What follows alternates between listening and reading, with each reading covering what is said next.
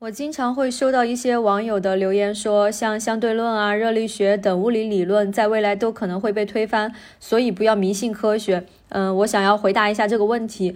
首先呢，什么是科学呢？科学的本质不是一个结论，而是一套探索世界的体系。这套体系就包括提出假设、寻找证据、得出结论、再寻找证据、再修正结论。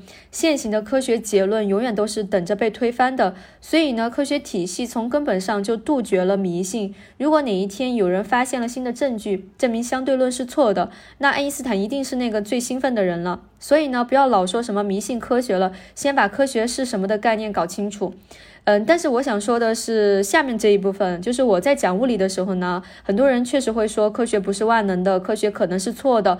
呃，不要迷信科学。我觉得呢，这些看似理科中的思辨，反而可能让我们在学习上走弯路。因为现行的科学结论虽然有一天是可能会被推翻的，但它也是最聪明的大脑花了几百年的时间做了无数次的实验得出了结论。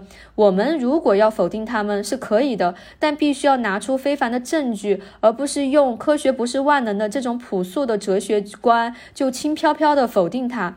就是我们明明可。可以直接站在巨人的肩膀上看世界，但却要用所谓的怀疑精神去对抗这个巨人，这不是什么独立的思考能力，而是对科学的发展阶段的了解太粗浅了。要知道，现在的科学发展早就不是一个人头脑风暴就可以推进的了，而是需要大量的经费、大量的人才、大量的智力投入才行。光是一句。呃，不要迷信科学，这样轻飘飘的话就想消解科学的正确性，这是不合理的。所以呢，呃，尽可能的还是相信科学吧，因为这是大概率让我们靠近真相的一个捷径。除非有一天有人拿出了新的证据，那我就信那个新的结论。